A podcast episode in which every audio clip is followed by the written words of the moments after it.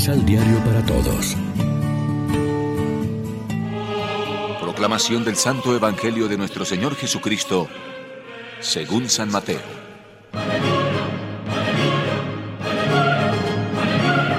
Pasa en el reino de los cielos lo que le sucedió a un rey que celebró las bodas de su hijo. Mandó a sus servidores a llamar a los invitados a las bodas, pero estos no quisieron venir. Por segunda vez despachó a otros criados con orden de decir a los invitados, Tengo listo el banquete, hice matar terneras y otros animales gordos y todo está a punto. Vengan pues a las bodas. Pero ellos no hicieron caso, sino que se fueron, unos a sus campos y otros a sus negocios. Los demás tomaron a los criados del rey, los maltrataron y los mataron. El rey se enojó y enviando a sus tropas acabó con aquellos asesinos y les incendió la ciudad. Después dijo a sus servidores, El banquete de bodas está preparado, pero los que habían sido invitados no eran dignos. Vayan pues a las esquinas de las calles y conviden a la boda a todos los que encuentren. Los criados salieron inmediatamente a los caminos y reunieron a todos los que hallaron, malos y buenos, de modo que la sala quedó llena de invitados. El rey entró después a ver a los que estaban sentados a la mesa y se fijó en un hombre que no estaba vestido con traje de fiesta. Y le dijo, Amigo, ¿cómo entraste aquí sin traje de fiesta? Pero el otro se quedó callado. Entonces el rey dijo a sus servidores, Amárrenlo de pies y manos y échenlo fuera, a las tinieblas, donde no hay sino llanto y desesperación sepan que muchos son los llamados, pero pocos los escogidos. Lección Divina Amigos, ¿qué tal? En este jueves 18 de agosto celebramos la memoria del obispo San Ezequiel Moreno y como siempre nos alimentamos con el pan de la palabra.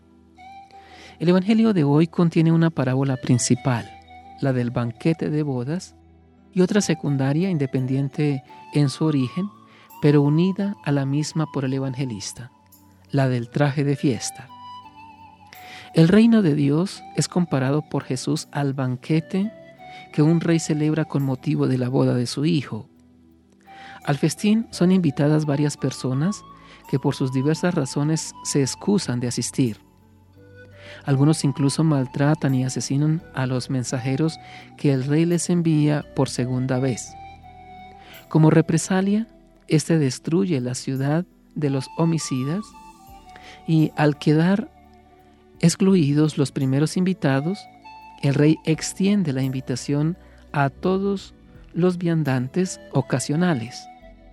De esta suerte, la sala del banquete se vio pronto llena de comensales, buenos y malos, se dice en Mateo, pobres, lisiados, ciegos y cojos, especifica Lucas en el lugar paralelo. Cuando el rey entra a saludar a los comensales, repara en uno que no lleva traje de fiesta, por lo que es echado fuera, porque muchos son los llamados y pocos los escogidos. Conclusión que parece no cuadrar con lo expuesto anteriormente, pues la sala está llena de comensales y tan solo uno es excluido como invitado indigno por no llevar vestido apropiado. Sin duda, el evangelista adosó esta segunda parábola con una marcada intención catequética. ¿Qué significa el comensal expulsado y condenado? Aún admitiendo las libertades alegóricas de una parábola, parece absurdo que el anfitrión exija etiqueta y protocolo a invitados tan casuales como los de la segunda tanda. ¿Qué secreto encierra tal severidad? La condición de Mateo es una advertencia para todos los miembros de la comunidad mediante un ejemplo individualizado. Hay que evitar el error que podría crear el hecho de una invitación universal al reino. Los llamados por Dios gratuitamente, tanto judíos como gentiles, no deben engañarse con una falsa seguridad de salvación, porque muchos son llamados y pocos elegidos en el juicio de Dios. Reflexionemos. Somos conscientes de la presencia del Espíritu del Señor en nosotros que nos lleva a tener un corazón sensible y generoso respecto de Dios y de nuestros semejantes. Oremos juntos. Líbranos, Señor, de la locura de rechazar tu invitación con las ridículas excusas de una miope insolidaridad. Revístenos de la condición de nuestro bautismo, del hombre nuevo nacido en Cristo por el Espíritu, para ser dignos de sentarnos a tu mesa para siempre. Amén. María, Reina de los Apóstoles, ruega por nosotros.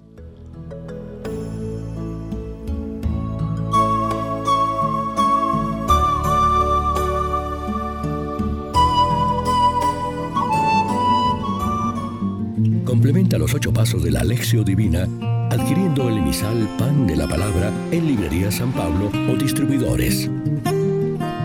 Más información www.sanpablo.co Pan de la Palabra.